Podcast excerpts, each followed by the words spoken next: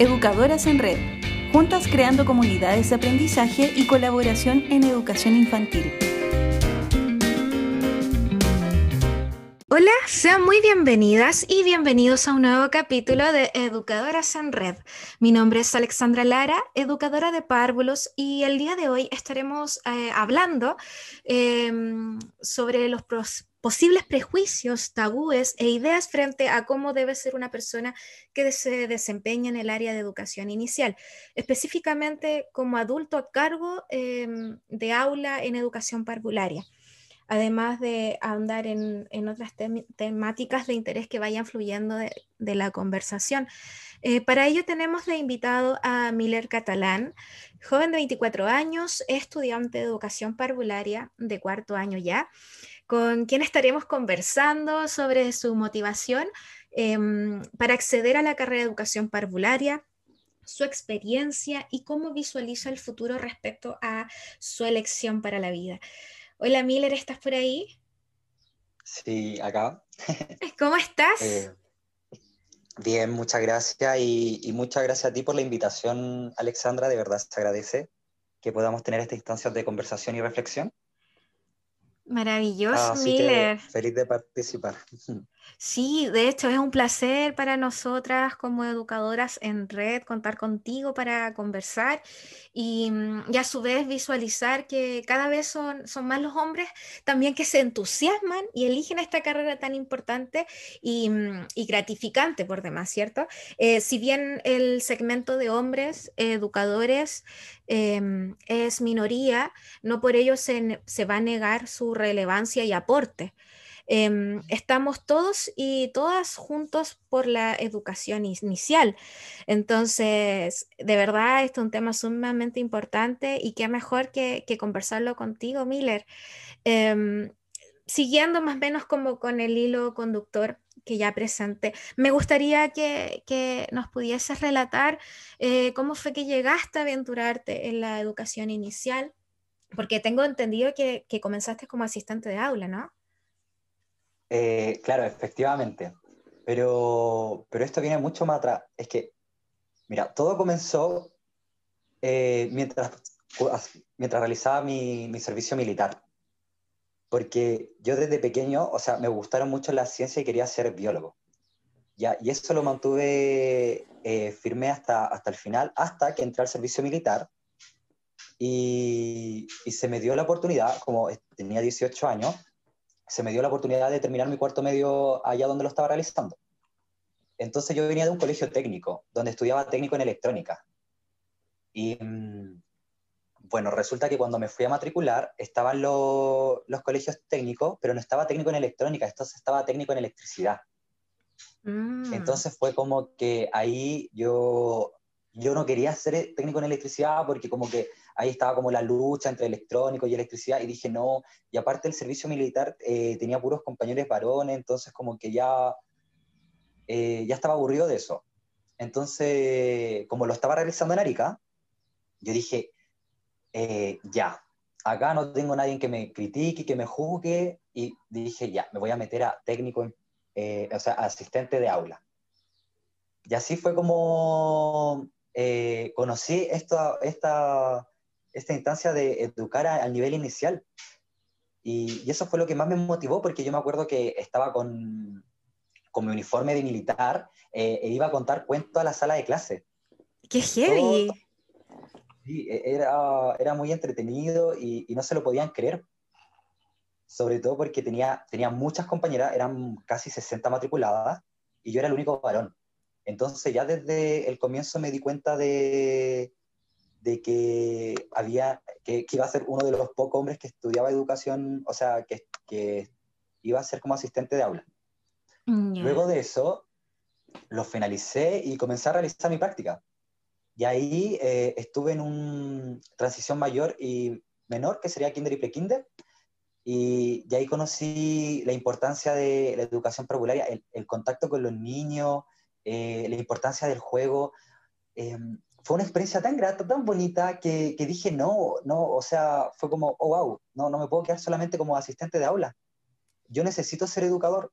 Y, y lo bueno es que estaba esa confianza en mí, porque como, como asistente de aula, había veces que yo me tenía que quedar solo con el grupo. Claro. Y, y ahí como que me daba cuenta de, wow, la importancia de ser educador de párvulo y toda la responsabilidad que hay detrás, toda, toda la familia, porque uno ve a un, un, niño, un sujeto de derecho, y, también tiene que considerar que detrás de él hay toda una familia, todo un contexto.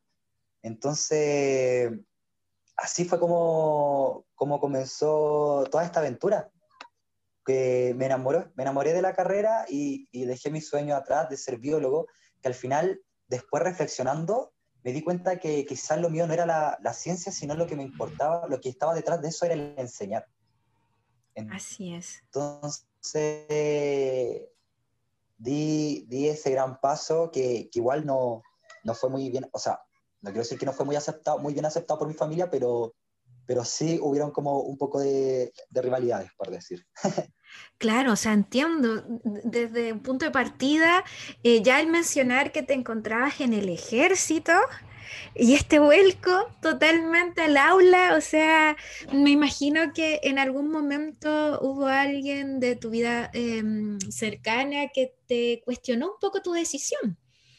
Y, y, qué fuerte, lo encuentro sumamente fuerte eh, el cómo llegaste a aventurarte en la educación inicial y, el cómo también te diste cuenta que le, le pudiste dar otra vuelta a, este sueño de base que era ser biólogo que, que, sin duda también lo puedes unir a, a, lo que son los contenidos que se, se, enseñan y se entregan en educación inicial. ¿Por qué no? Si al final es, es, una de las carreras más versátiles que hay. O sea, como dicen por ahí, eh, eh, de forma más ya coloquial, como que uno ya es como un maestro chasquilla de la educación. Las hace todas, que hay que saber un poquito de medicina, ¿cierto? Y, y también eh, hoy en día es sumamente bueno eh, repensar la educación como la ciencia que es. ¿Sí? Entonces tampoco estarías tan alejado de, de, los, de los, cimientos de tu sueño en un comienzo. Y ahora cuando tú mencionas también el tema de, que también ahí podían haber detractores o que se podía empezar a hablar o pensar de tu decisión, Hoy en día, sí. ¿cómo te has sentido durante todo este tiempo de, de, tomar decisiones y mantenerte firmes en ellas? Bueno, yo creo que al principio tuve mi, el mayor obstáculo fue mi familia, partiendo claro. por mi mamá, que, que, yo tenía entendido que ella no quería que yo estudiara educación parvularia porque me, yo tenía buenas calificaciones en el colegio y, me dijo, no, no vayas a estudiar algo donde te van a estar eh, generando juicios de valor negativo de tu persona, eh, que van a pensar, han habido tanto abuso. Entonces, yo lo que hice, que fue como algo sumamente planificado, porque de verdad me motivaba mucho estudiar educación prepararia, le dije a mi mamá que iba a estudiar danza. Lamentablemente, eh, en mi familia el arte no, no tiene la importancia y el valor que se debiera tener. Entonces, para ella fue la destrucción masiva total. Que me iba a echar de la casa, que, que no quería que estudiara danza, que, que no, podía, no, iba a ser posible, que iba a terminar haciendo casi clases de zumba. Y, y, todo esto con la finalidad de después decirle, ya, entonces no estudio danza, voy a estudiar educación parvularia. ¡Ay, maravilloso ese plan! Sí, fue, fue, todo planeado, te juro, estuve dos semanas donde mi mamá, me ve, te juro, me veía pasar por la cocina y me pegaba un guate así de la pura rabia que tenía que estudiara algo que no me generara lucas. Entonces, sí. entonces después le dije, no le dije la verdad obviamente, pero le dije, no mamá, voy a estudiar educación parvularia. Y como que hay que, como que, como que igual le molestó por, por todo lo que te mencioné anteriormente, pero, pero ya había colocado la base como la, la carrera que ella menos quería. Entonces ahí me dijo, pucha, y ahí empezó a hablar como de los prejuicios que habían y todo el tema, pero, pero me, ya después me apañó, me, me dijo, ya, dale, aunque, y, y yo tengo muchos eh, eh, familiares profesores, mi hermana es profesora, mis primos son profesores, de hecho mm. es como una familia de profesores. Y, y todos me decían, no, Miller, no, no estudies educación por, por favor, no estudies, se gana tan poco, se, se realiza tanto trabajo, no, de verdad, si te dan la cabeza para estudiar algo más, eh, estudia algo, una ingeniería, y yo, no, porque yo siento que esto es lo que necesito. Y, bueno, así fue como al entrar a la carrera, eh, me sentí demasiado apoyado. apoyado, pero por todo el mundo, todo el mundo me apoyaba, eh, desde la directora, los profesores. Eh, cuando le contaba a la gente, decían, oh, wow, qué, qué, qué interesante, qué, qué heavy, bueno, pero, pero nunca tuve un problema. La, una de las cualidades que tiene la Finisterra es que tiene prácticas desde el primer semestre. Entonces no, nunca hubo un prejuicio, porque yo decía ya, como asistente de aula, no me iban a decir nada porque al final estaba a cargo una educadora.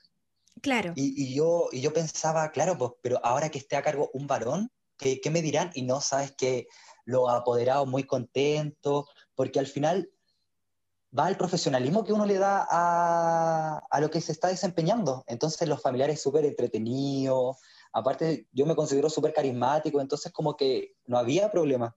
Como que solamente eh, una vez, y, fue la vez, que una apoderada fue a, como a reclamar de por qué había un hombre en sala. En, un jardín mm. donde yo estaba realizando una práctica. Pero ahí entre la directora y la educadora eh, le dieron a entender de que en verdad eh, ella no podía tener esos prejuicios en pleno 2018 8, 19 había sido esto. Claro. Y, que, y le explicaron que la importancia de, de tener un varón en sala, que, que lo, lo, que debiera transmitir una, un establecimiento educacional es la diversidad. Tal y como tenemos diversidad de alumnos, debiéramos tener diversidad de profesionales. Entonces, eh, fue el único problema, pero después la, la niña siguió yendo y la, la, mamá me saludaba. Fue como más el impacto de que hubiera un hombre en aula. Claro, y también de a poco tu desempeño fue cambiando la mirada, me imagino.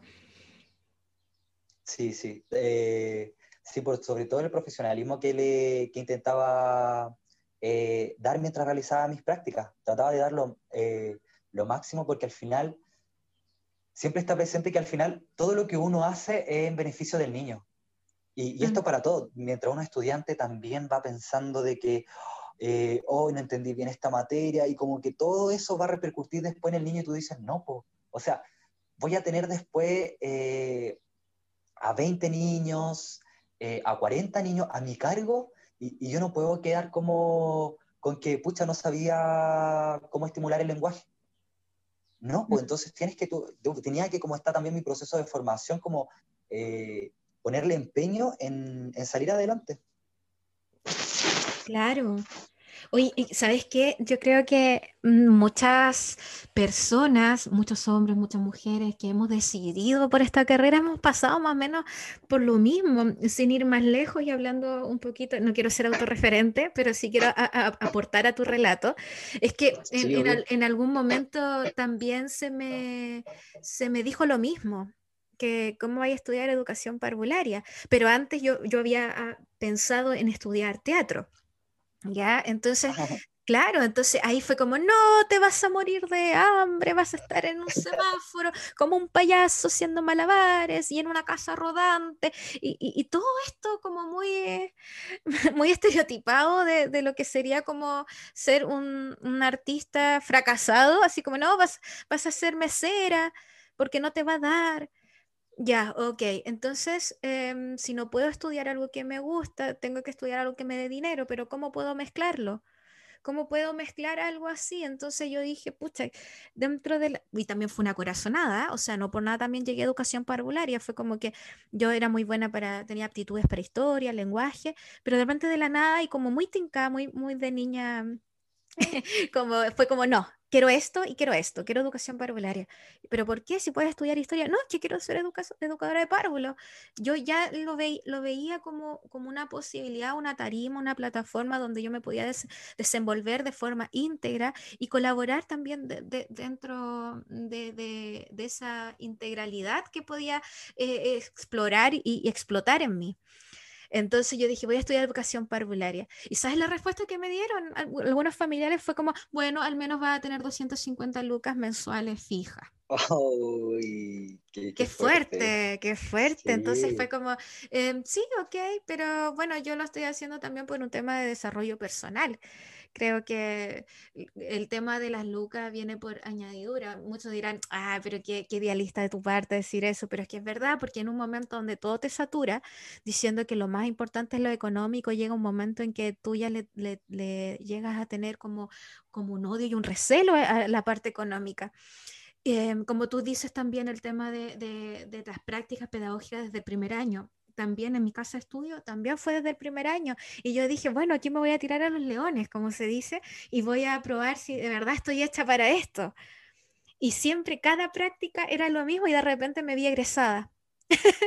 Entonces fue como, hoy todos los años esperaba lo mismo y al final como que pasó de una forma tan natural que nunca me lo cuestioné y llegué y estoy egresada y de verdad, esto es para mí. Y en el camino también muchas, muchas, o sea, muchas compañeras de, de, estudio se fueron quedando en el camino porque estas prácticas le iban dando a entender que no era su camino. Y qué bueno también que esto también lo hayan visto a tiempo, ¿cierto?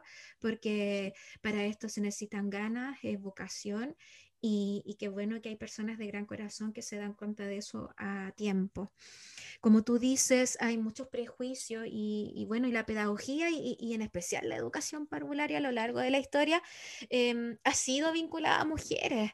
Entonces, siendo una carrera profesional con, con, vasta carga de rol de género, cerrando la puerta o dificultando la, la amplitud del campo laboral con la naturalidad que, que debiese tener eh, el, ser hombre, ser varón y, dedicarse a esto puede ser más chocante aún, ¿cierto? Ya tenemos el tema económico y, también viene el sesgo y la perspectiva de género, que me imagino que, como decías tú, a través de ese ejemplo que nos diste de, esta apoderada que preguntó por qué hay un hombre en sala, ¿cierto?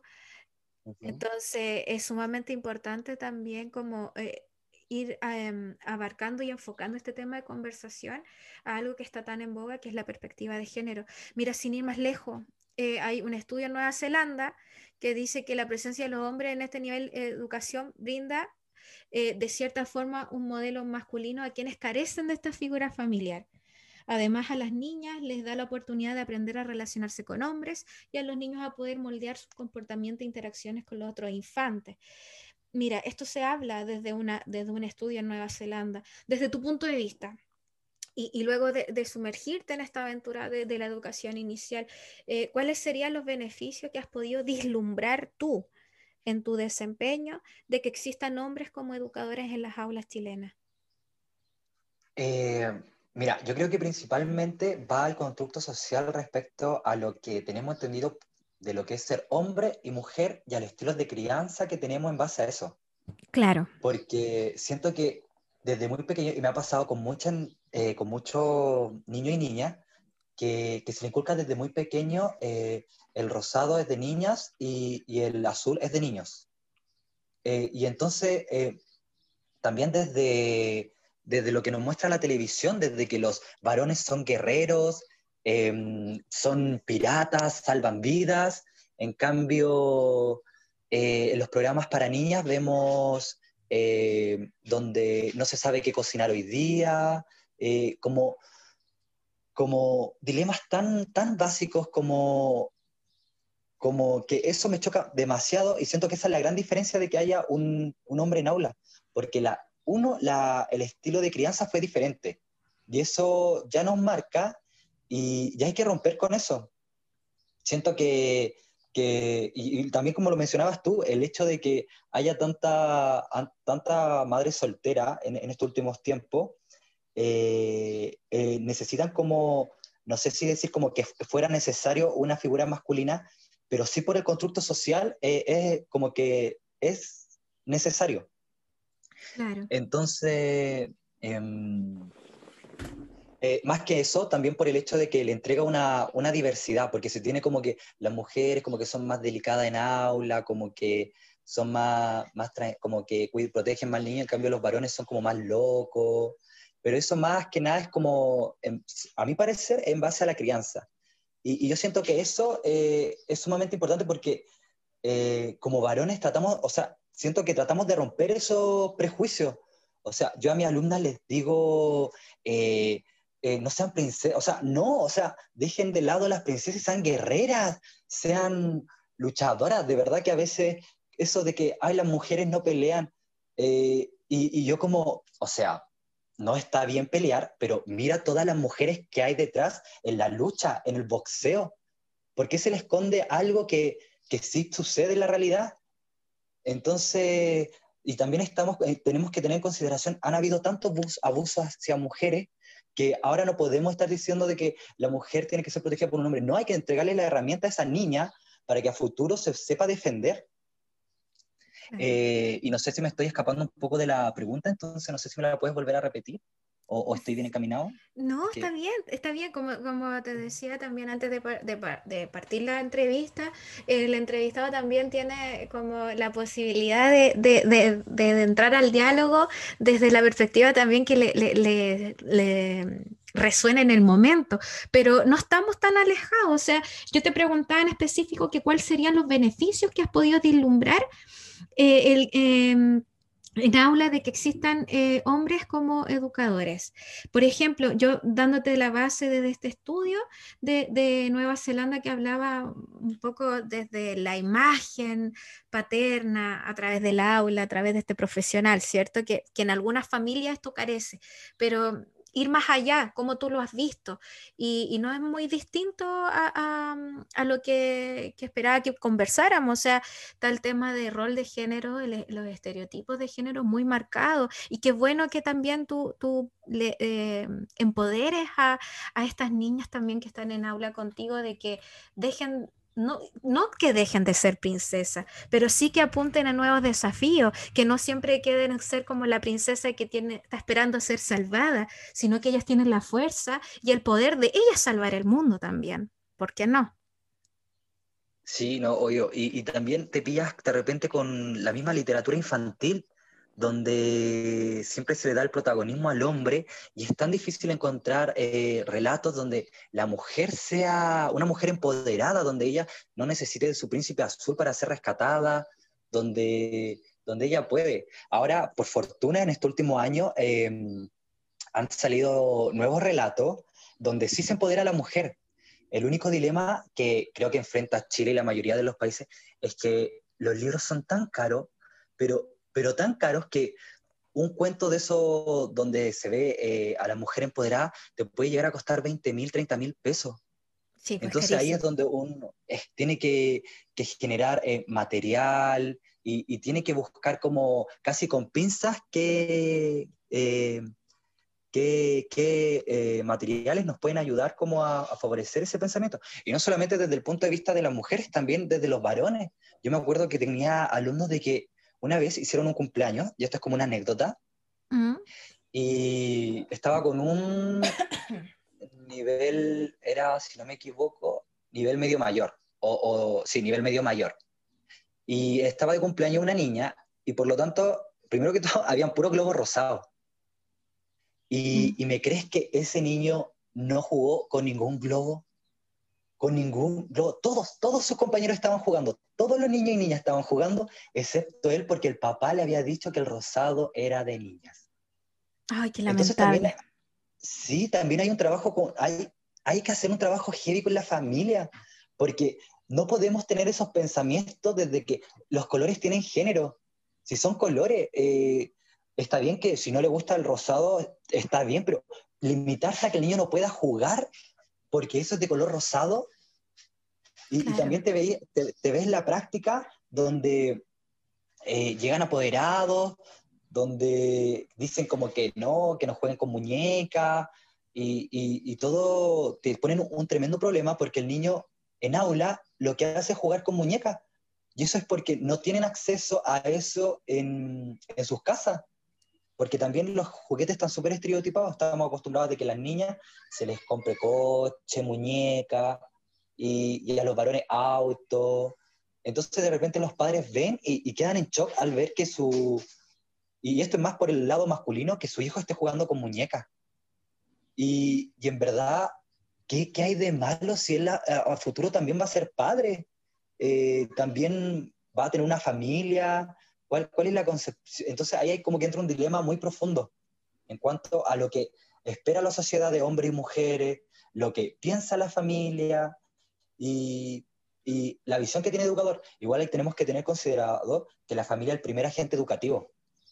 Entonces tampoco podemos llevarle la contra a la familia, pero igual está como ese labor de, del rol de educador de decir, wow, pero esto eh, le va a traer complicaciones eh, en su vida diaria. Y, y, después vienen las mismas burlas, por ejemplo, ese niño que pensaba que el rosado era de niña, va a generar burla hacia esos compañeros que jueguen con cosas de color rosado.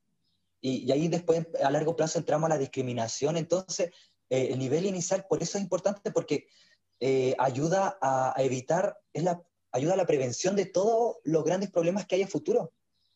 Sí, o sea, eh, la, educación inicial es fundamental a la hora de derribar barreras y brechas que nos separan como, como ciudadanos y, y, como dices tú, de anteponernos a posibles problemáticas a futuro como es la discriminación y estos estereotipos que nada hace bien a la educación y a los niños y a las niñas, como vemos, o sea, también, aparte de dar como, como para ir redondeando la idea, es como aparte de, entregar un rol que en algunas familias quizás se carece, como es el rol de, lo masculino, ¿cierto? El, rol eh, de hombre eh, eh, en una familia, también viene a aportar a la diversidad dentro del establecimiento educacional y no solamente empoderar a niños, o sea, perdón, a las niñas, sino que también a mostrarles a los niños que asisten al aula, al aula donde hay un educador, que sí es posible eh, y que es totalmente natural eh, de adentrarse en el mundo de la crianza, ¿cierto?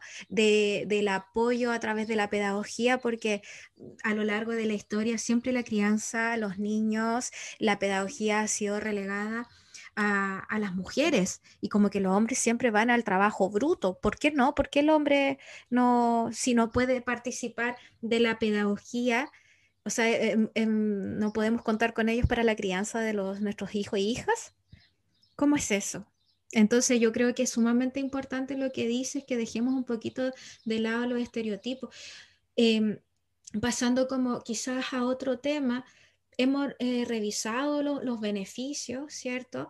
Eh, que tú has podido vislumbrar en tu ejercicio, ya sean tus prácticas, eh, pero aparte de, de los temas económicos, aparte de los prejuicios, me gustaría ir más allá. ¿Qué crees tú?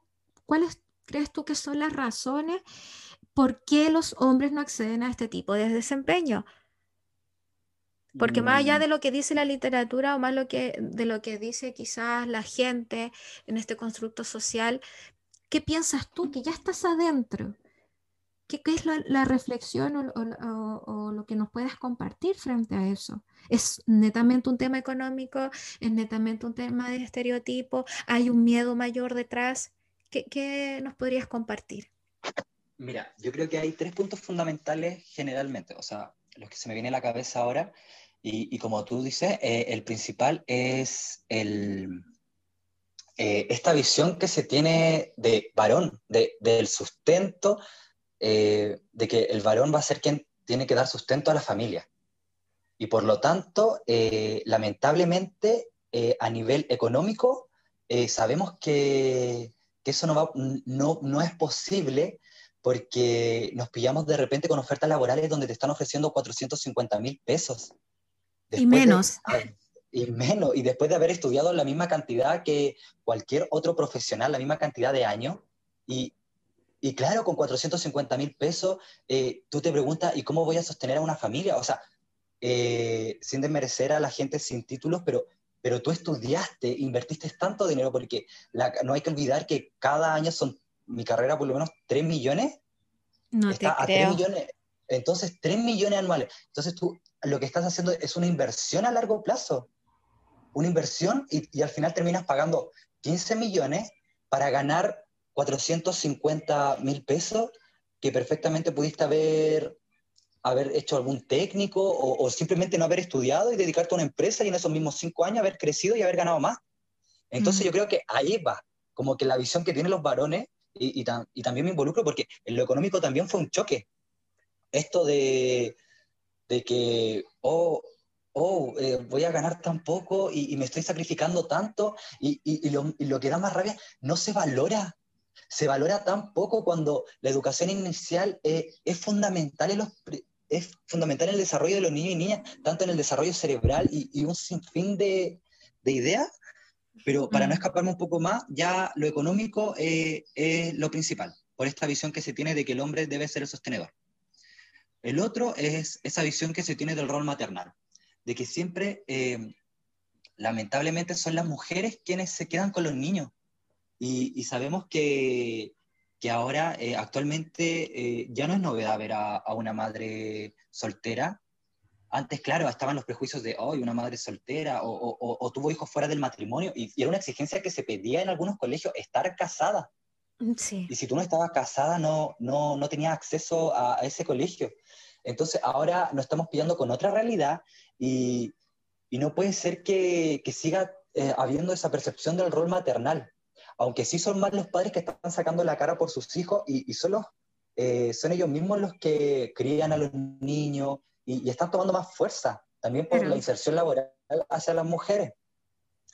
Pero, pero yo creo que a lo que, a lo que voy es que quizá faltan más, más leyes que favorezcan, no sé si favorecer eh, eh, al hombre, porque ya sabemos que siempre se tiende a favorecer más al género masculino que el femenino. Históricamente.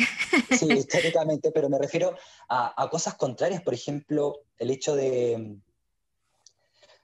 de que si hay una separación, que por ley el hombre también se pueda quedar con el hijo. Porque lamentablemente de repente uno se pilla con historias donde eh, el hombre está 100% comprometido por criar al hijo y, quiere darlo todo por él y, la mujer siempre va a tener la prioridad. Entonces yo sé que es como un tema un poco delicado y, que puede generar mucho debate porque eh, cada uno tendrá su opinión, pero quizás sí demostrar de que el hombre también puede criar Em, o sea, el punto, uno, punto uno sería como, como el tema económico, los bajos salarios, y luego recién vendría la perspectiva de género. O sea, que tú crees que hemos avanzado como sociedad al punto de que la perspectiva de género y los estereotipos que, eh, que pueden influir en la profesión ya es segundo lugar, ya no, es, no están en, el pilar de la decisión a dedicarse o no a la educación inicial. O sea, sí, no, efectivamente, yo siento que lo económico juega un rol fundamental, fundamental, fundamental, porque sobre todo eh, cuando tú eres pequeño lo que te dicen es que tienes que trabajar para tener dinero y, y yo creo que con, bueno, con el dinero baila el mono, dicen por ahí. Entonces, claramente vamos a preferir carreras donde ganes mucho más, más dinero y aparte donde realices menos, porque hay de verdad que el trabajo que hay detrás de, de educación parvularia es tan grande y, ya creo que... Y era lo económico, este rol que se tiene, y siento que los prejuicios, sería como el otro tema, los mismos prejuicios que se tienen, y, y, y, yo lo conversé, que siento que, que, esos prejuicios no son reales, como que mm, no tienen, como que claro, uno los piensa, pero en la realidad no se ve así, porque yo también cuando empecé a estudiar dije, o ¿qué, ¿qué, van a decir de, de, que un hombre estudie educación parvularia? Em, eh, y yo creo que también eso es como ese miedo o esa ignorancia de que, y, y el no tener en consideración de que para concebir un niño, eh, o más que para bien para concebir un, un niño, eh, sino en la crianza, tenemos varones y mujeres. Entonces, no, no debería haber ese, ese prejuicio de que oh, un hombre eh, va a abusar, no puede abusar de mi hija. Y sobre todo porque hay estudios que dicen que más del 80% de los abusos son dentro de la misma familia. O sea, lo, y este también es un tema delicado. Sí, por y, y, y, y, claro, son como prejuicios que tiene la gente en la cabeza, pero que en la vida real no son ciertos.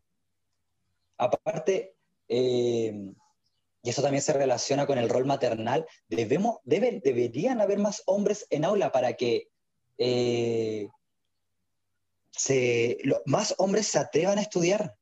Y, de verdad valoro mucho a esos educadores que, que se hacen presentes, em, que, que, sacan la cara eh, por el género masculino, porque este no es un rol maternal, esto es eh, que cualquier persona, sea varón va más allá de los géneros. Cualquier persona puede educar.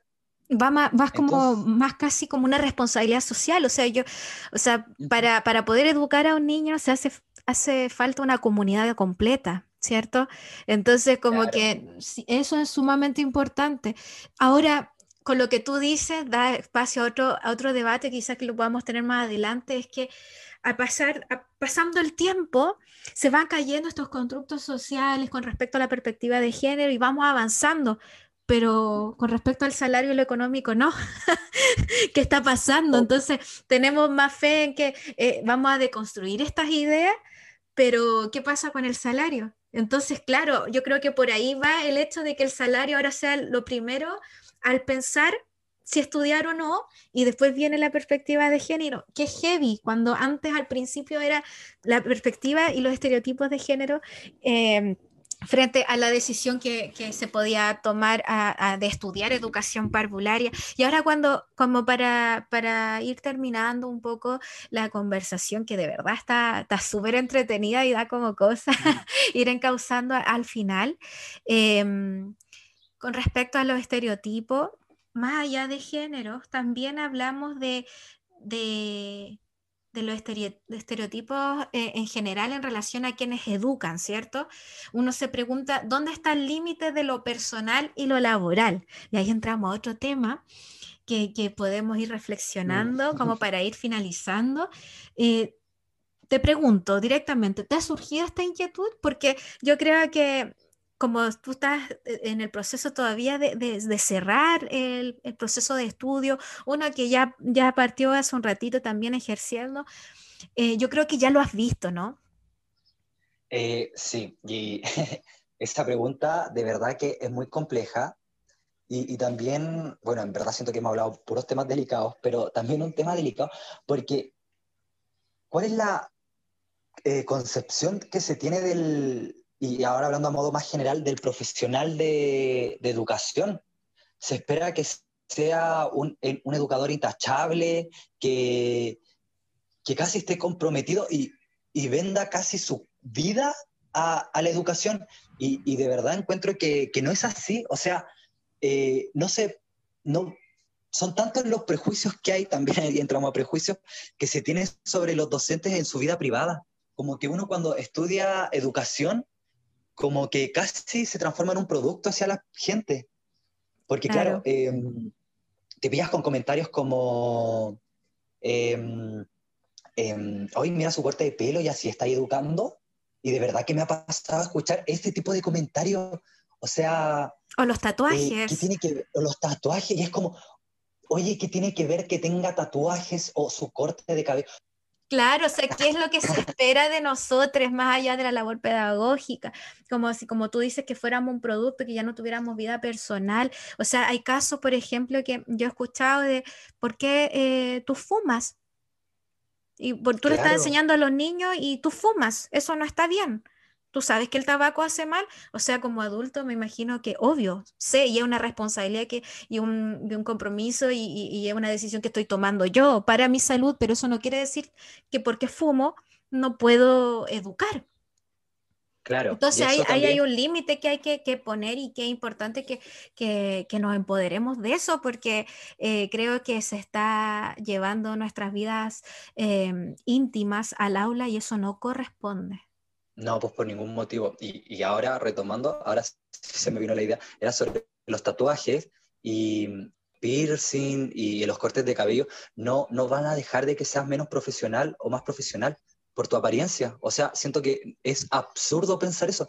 Y, y no solamente con eso, porque yo igual tengo muchas amigas educadoras y, y yo las veo trabajar tan duro, tan duro en la semana y, y de repente ya salimos para afuera a a conversar un rato, un pub, y, y de verdad que me da mucha, eh, no sé si como frustración el escuchar, eh, ya, pero no, no, mm, no quiero beber porque puede estar un apoderado, o, o, no subamos una historia porque un apoderado me puede ver.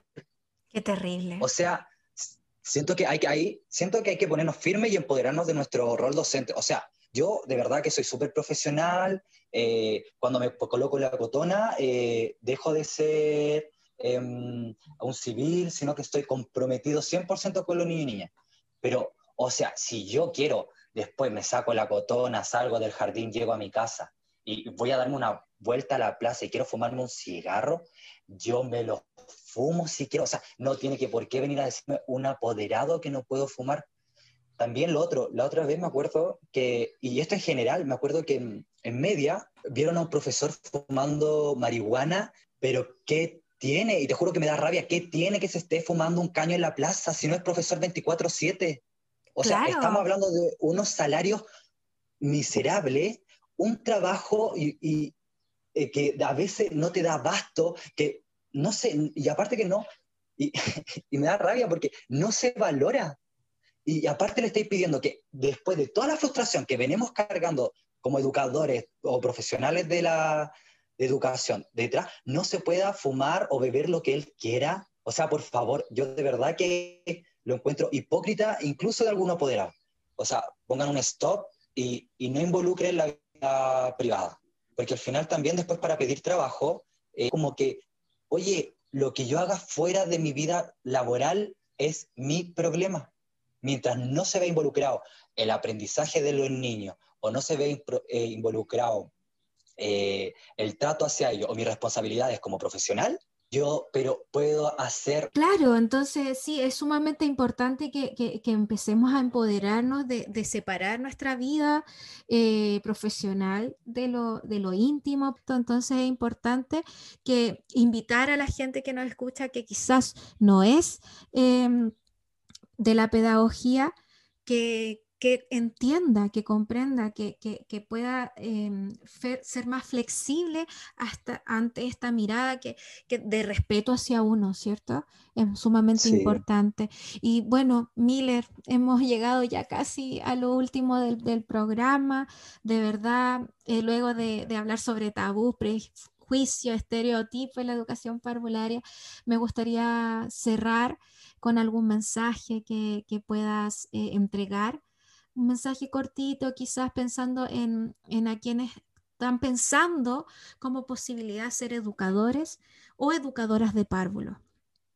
Siento que a pesar de todo lo que hemos hablado, sobre todo como esta discriminación, no sé si discriminación, pero prejuicio hacia el rol de educador de párvulo, eh, es una experiencia maravillosa y, que vale la pena cada día eh, en el que tú estás en el aula, le estás enseñando a los niños, eh, es maravilloso y, y eso compensa todo lo malo que mencionamos anteriormente de verdad que es una experiencia muy rica y de verdad que, que, vale la pena. Siento que eso serían como las palabras finales. Maravilloso, Miller, de verdad te agradecemos tu presencia el día de hoy. Cuenta con este espacio, siempre estamos para crear comunidades de aprendizaje y por sobre todo colaborarnos en, en la difícil y ardua, pero no menos maravillosa, como dices tú, labor de educar. Muchas gracias, Miller. Esto fue un nuevo capítulo de Educadoras en Red, en compañía de este futuro educador y colega. Así que si bien el nombre es Educadoras en Red, eh, este espacio está abierto a quienes están educando, a quienes se dedican y a quienes quieren entrar eh, eh, en este espacio. Así que muchas gracias, Miller. Hasta pronto, que estén muy bien. Muchas gracias a ti, Alexandra, por la invitación. De verdad se agradece por este espacio.